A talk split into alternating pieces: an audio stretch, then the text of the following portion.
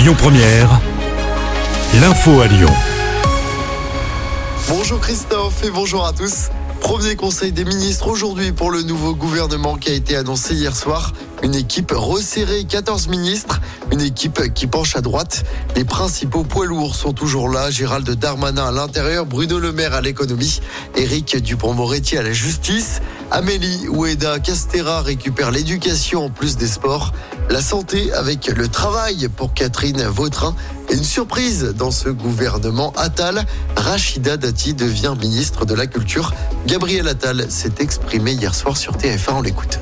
Ce sur quoi je veux insister, c'est euh, d'abord la sobriété. Il y a 11 ministres de plein exercice. Quand on regarde par le passé, euh, c'est probablement l'un des gouvernements avec le faible, nombre de ministres de plein exercice. Il y en avait 16 dans le gouvernement précédent. La deuxième chose, c'est l'efficacité. Moi, ce que je veux, c'est de l'action, de l'action, de l'action, des résultats, des résultats, des résultats. Et puis, c'est l'énergie. Des femmes, des hommes, engagés à 200% pour répondre aux attentes des Français. Et le premier conseil des ministres du gouvernement Attal est prévu à 11h tout à l'heure. Dans l'actualité à Lyon, ce rassemblement pour demander la fin des combats à Gaza, le rendez-vous est donné demain après-midi sur la place des terreaux. Rassemblement à l'initiative de l'intersyndicale du Rhône.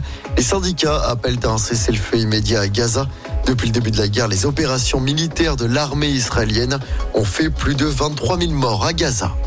À Lyon, 150 personnes évacuées du nouvel hôtel Pullman, situé boulevard Vivier-Merle dans le quartier de la Pardue. En cause d'un départ d'incendie, c'était hier en fin d'après-midi. Il n'y a pas eu de blessés. Le feu aurait été causé par la centrale de traitement de l'air située au dernier étage de l'hôtel.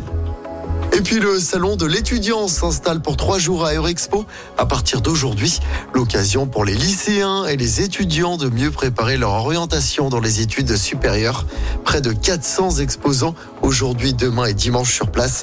Le rendez-vous est donné de 9h à 17h. Cette année, il y aura également un espace dédié à Parcoursup.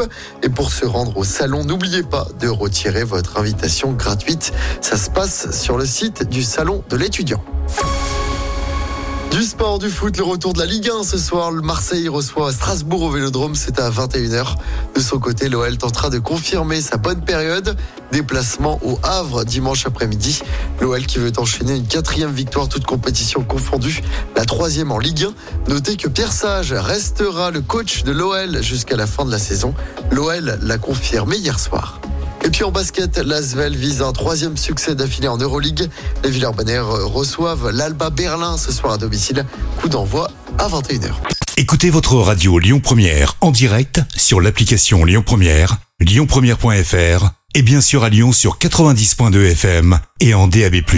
Lyon Première